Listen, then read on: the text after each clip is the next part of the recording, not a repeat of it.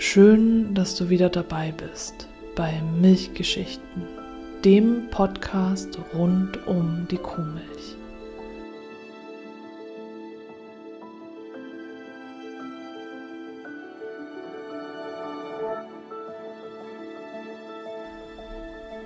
Ich bin Stefanie und in dieser Folge soll es nun endlich um die Schulmilch gehen. Schulkinder waren von Beginn an eine wichtige Zielgruppe für die Werbung. Zum einen, weil es nach dem Zweiten Weltkrieg darum ging, die Kinder möglichst gesund zu ernähren, und zum anderen, weil die Schulkinder als Kunden von morgen angesehen wurden.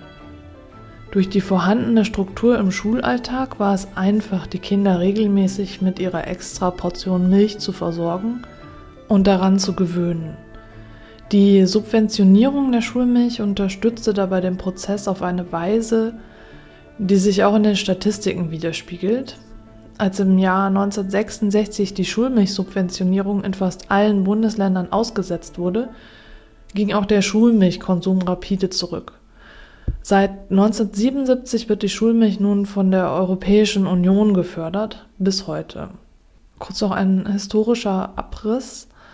Und zwar habe ich in der Sammlung Schulmilch 2 Molkereitechnik Band 52 von 1981 einen Aufsatz von Dr. W.R. Thüm gefunden aus Nürnberg und der schreibt, dass äh, 1926 Nürnberg als Pionier in der Versorgung von Schulen und Kindergärten mit Milch gestartet hat. Und er zitiert dort einen Geschäftsbericht der bayerischen Milchversorgung von 1926 in Erfahrung und Erfolge in der Distribution von Schulmilch. Zitat Anfang. Unsere Absicht bei der Belieferung der Schulen mit Milch ist nicht die Erzielung von Gewinnen, sondern wir wollen im ernährungspolitischen und volkswirtschaftlichen Interesse unseres Landes die Kinder an den für Gesundheit und Wachstum so überaus wertvollen Milchgenuss gewöhnen. Zitat Ende. Hier wird also wieder dieses Zweigespann genannt aus Volksgesundheit und Volkswirtschaft.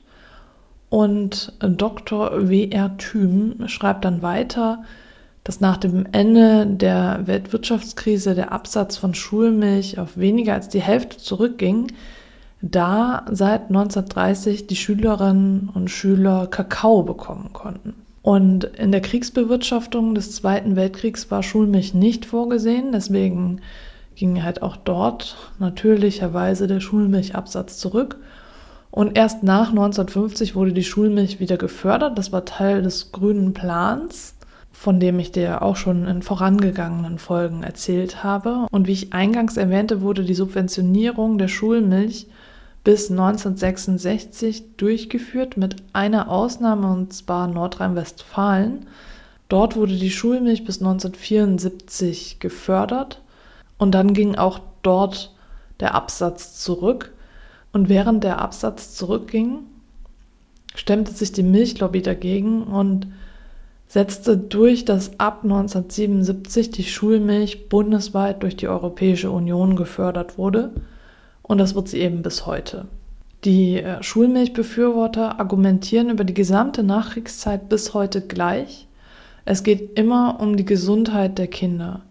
Nur Kuhmilch scheint dazu in der Lage zu sein, Kinder mit allen nötigen Nährstoffen zu versorgen, die sie für eine gesunde Entwicklung brauchen. Und Dabei scheint die Darreichungsart der Kuhmilch untergeordnet. Kakao und Milch-Mixgetränke sind ebenso geeignet wie Joghurt, Käse und mal ein wenig weiter gesponnen die Milchschnitte. Die Motivation, die Schulmilch zu fördern, ist also in den letzten 60 Jahren immer gleich geblieben. Und zwar aus den folgenden Gründen. Die Kinder kommen ohne Frühstück und ausreichende Pausenverpflegung in die Schule. Die Kinder sind unterversorgt und mangelernährt. Und durch die Schulmilch sind die Kinder leistungsfähiger und können sich länger konzentrieren. Das sind die drei Hauptargumente, die angeführt werden und die sich wirklich durch die Jahrzehnte durchziehen, was auch diese beiden Zitate, eins aus 1997 und eins von 2017, zeigen sollen. Das erste ist aus der Studie zur Schulmilchversorgung in Deutschland von 1997 Zitat Anfang. Sollte jedoch die Schulmilchversorgung ganz eingestellt werden, stellt dies vor dem Hintergrund der keineswegs befriedigenden Versorgungssituation der Schüler mit wichtigen Vitaminen und Mineralstoffen einen schweren Rückschlag der Bemühungen einer Vielzahl von Organisationen und Institutionen dar, die einen Beitrag zur Volksgesundheit und zur Aufklärung über gesunde Ernährung leisten. Zitat Ende. Das zweite Zitat habe ich am 6.01.2017 von der Webseite www.weltschulmilchtag.de slash stirbt die Schulmilch aus abgerufen. Und den Link verlinke ich natürlich auch in den Show Notes, sodass du da nochmal nachlesen kannst. Und zwar wird dort geschrieben, Zitat Anfang. Dennoch sieht die Ernährung bei Kindern und Jugendlichen in Deutschland desolat aus. Zwei von drei Kindern müssen nach einer Studie der WHO und der Universität Bielefeld mit leerem Magen in die Schule gehen, bei Jugendlichen sind es noch mehr. Ebenfalls 40 Prozent erhalten keine warme Mahlzeit. Vielen Kindern mangelt es dadurch an wichtigen Nährstoffen, insbesondere leidet die Konzentrationsfähigkeit bei Kindern durch die Fehlernährung. Zitat Ende. Was ich jetzt hier so spannend finde, ist, dass es sich wirklich durchzieht. Also das sind jetzt Zitate von 1997 und von 2017 also im Abstand von 20 Jahren und davor dann das Zitat von 1926, was ich anfangs eingeführt habe. Und dann natürlich hast du schon viele Zitate vom Milchkaufmann gehört, wo darauf hingewiesen wurde, wie wichtig die Kuhmilch für die Volksgesundheit ist. Und es zieht sich wirklich durch, es verbessert sich nichts. das ist das ist Interessante an der ganzen Sache. Es hat sich bis heute nichts an der Situation verbessert. Anscheinend sind alle Kinder und alle Menschen heute genauso mangelernährt wie vor 100 Jahren quasi. Also es, es gab keine Verbesserung, wenn wir diesen Zitaten Glauben schenken wollen. Du kannst dich auch selbst davon überzeugen, wenn du dich umschaust. Wir haben heute diese Umstände nicht mehr. Natürlich kann es sein, dass es Eltern gibt, die ihre Kinder ohne Frühstück in die Schule schicken und natürlich kann es sein, dass es Kinder gibt, die morgens einfach nicht frühstücken wollen. Das kann alles sein. Aber wir haben heute einfach nicht mehr diese Situation, wie wir sie nach, in der Nachkriegszeit hatten. Es besteht dieser Umstand von Mangel einfach nicht mehr. Und es ist einfach so spannend, dass der Konsum von Kuhmilch immer gleich begründet wird, egal in welchem Jahrzehnt wir uns befinden und wirklich über Jahrzehnte hinweg immer die gleiche Argumentation. Und die Grundlage wurde natürlich dann wieder in der Nachkriegszeit gelegt durch den Milchkaufmann. Und da wurden 1951 Fragen gestellt, wie sich denn eine systematische Schulmilchspeisung aufziehen und durchführen könnte. Zitat Anfang. Die Schulmilchspeisung ist nicht nur dazu angetan, die Kinder frühzeitig an den regelmäßigen Genuss der Milch zu gewöhnen und in ihnen spätere feste Kunden zu gewinnen, sondern sie würde auch eine sofortige, wesentliche Steigerung des Trinkmilchverbrauchs herbeiführen. Zitat Ende. Und es finden sich dann Hinweise für den Milchkaufmann, wie er die Schüler als Kunden gewinnen kann, und zwar indem er den Eltern entsprechendes Werbematerial zukommen lässt und anschließend einen persönlichen Besuch bei den Eltern ankündigt und absolviert natürlich auch und den Eltern dann vorschlägt, dass die Kinder eine Flasche Milch oder Joghurt mit zur Schule nehmen. Zitat Anfang.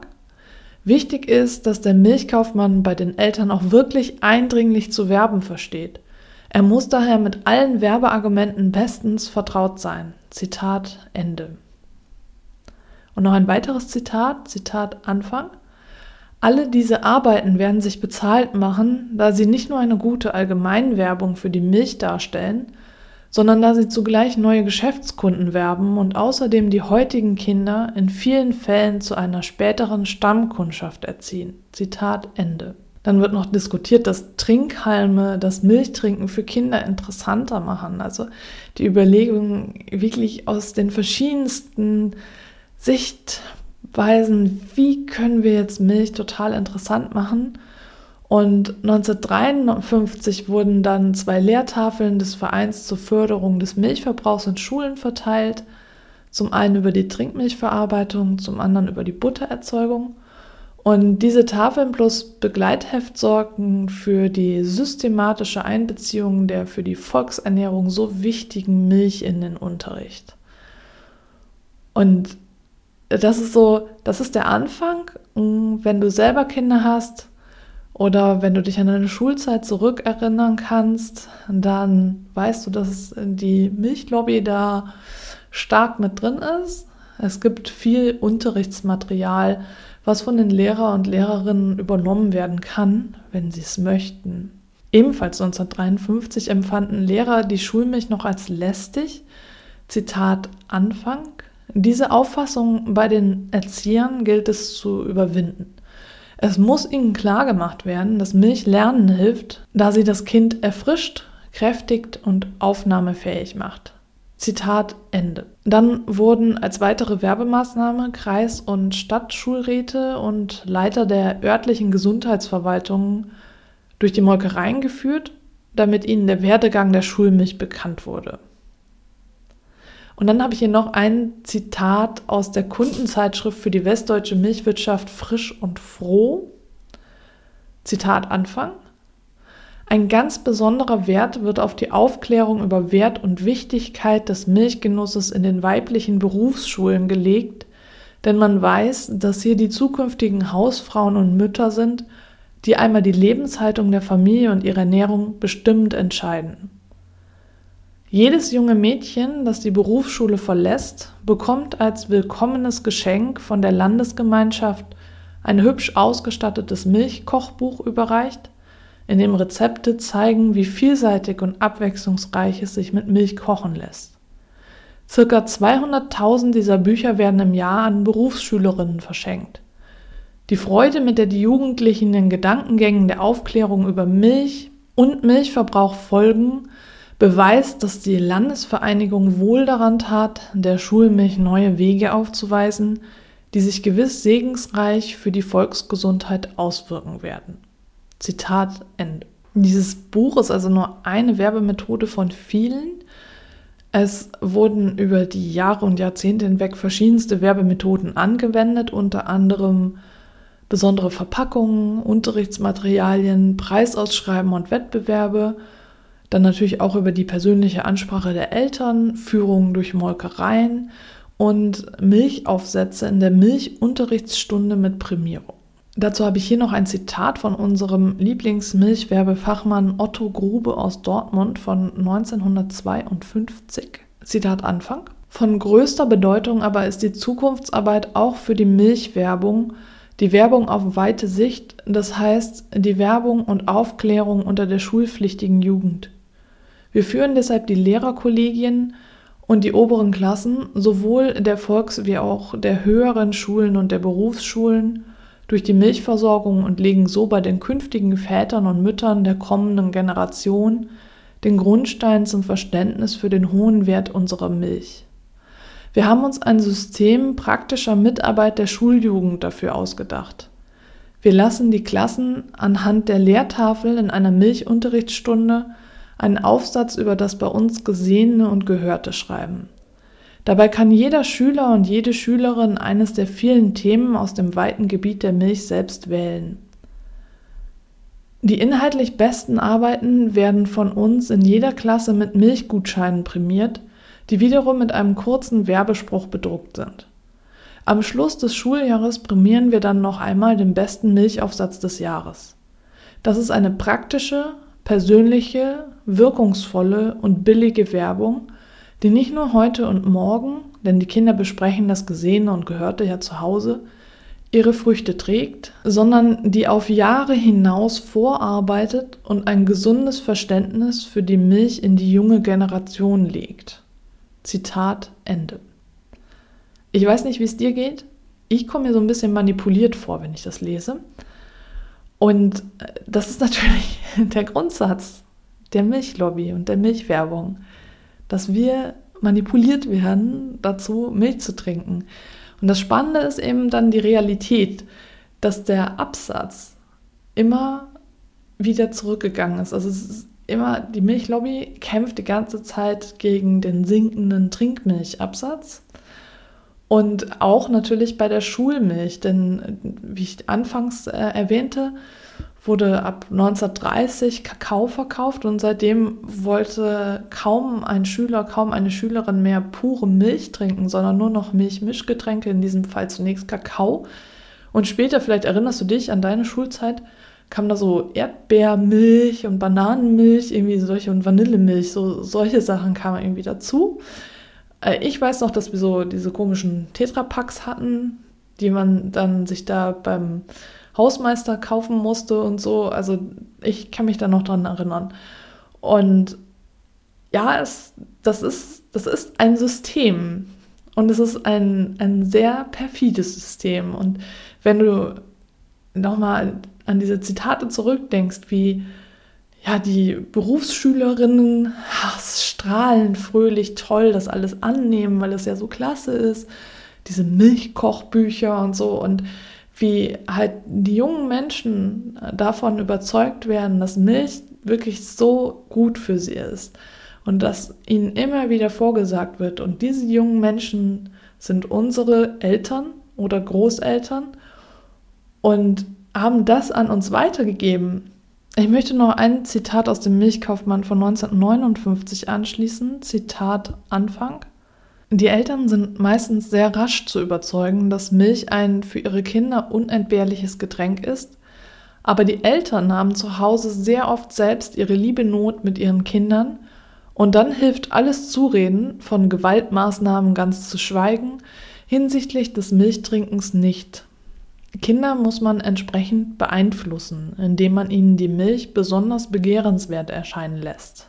Zitat Ende. Also wie es scheint, war 1978 die Gewöhnung der Kinder an die Schulmilch immer noch nicht so ganz abgeschlossen, denn Dr. G. Andersen hat in einem Schulmilchsymposium Folgendes berichtet. Zitat Anfang. Kinder akzeptieren den Verzehr von Milch auf die Dauer in der Regel nicht ohne weiteres. Man spricht seit langem von der Milchmüdigkeit und hat daher schon vor dem Zweiten Weltkrieg in breit angelegten Versuchen den Versuch gemacht, diese unerwünschte Erscheinung durch geschmackliche Variationen des Angebots für ein Schulfrühstück zu überwinden. Insbesondere ist es da der Kakaotrunk gewesen, der im Wettbewerb mit anderen möglichen Geschmacksvarianten wie Bananentrunk, Vanillemilch und so weiter das Rennen gemacht hat. Zitat Ende. Ich habe zum Thema Schulmilch und zum Weltschulmilchtag eine Grafik erstellt, die du dir sehr gerne anschauen kannst. Die verlinke ich auch in den Show Notes, in der ich all meine Erkenntnisse nochmal einmal zusammengefasst habe in kurzer, übersichtlicher Form. Kannst du auch gerne teilen, wenn du das möchtest. In den nächsten Folgen werde ich dann noch einmal mehr auf die verschiedenen Werbetechniken eingehen und welche Werbesprüche ich über die Jahre gesammelt habe, um nochmal genauer zu zeigen, wie die Milchlobby versucht hat, den Milchkonsum zu steigern. Und ich freue mich, wenn du dann wieder mit dabei bist.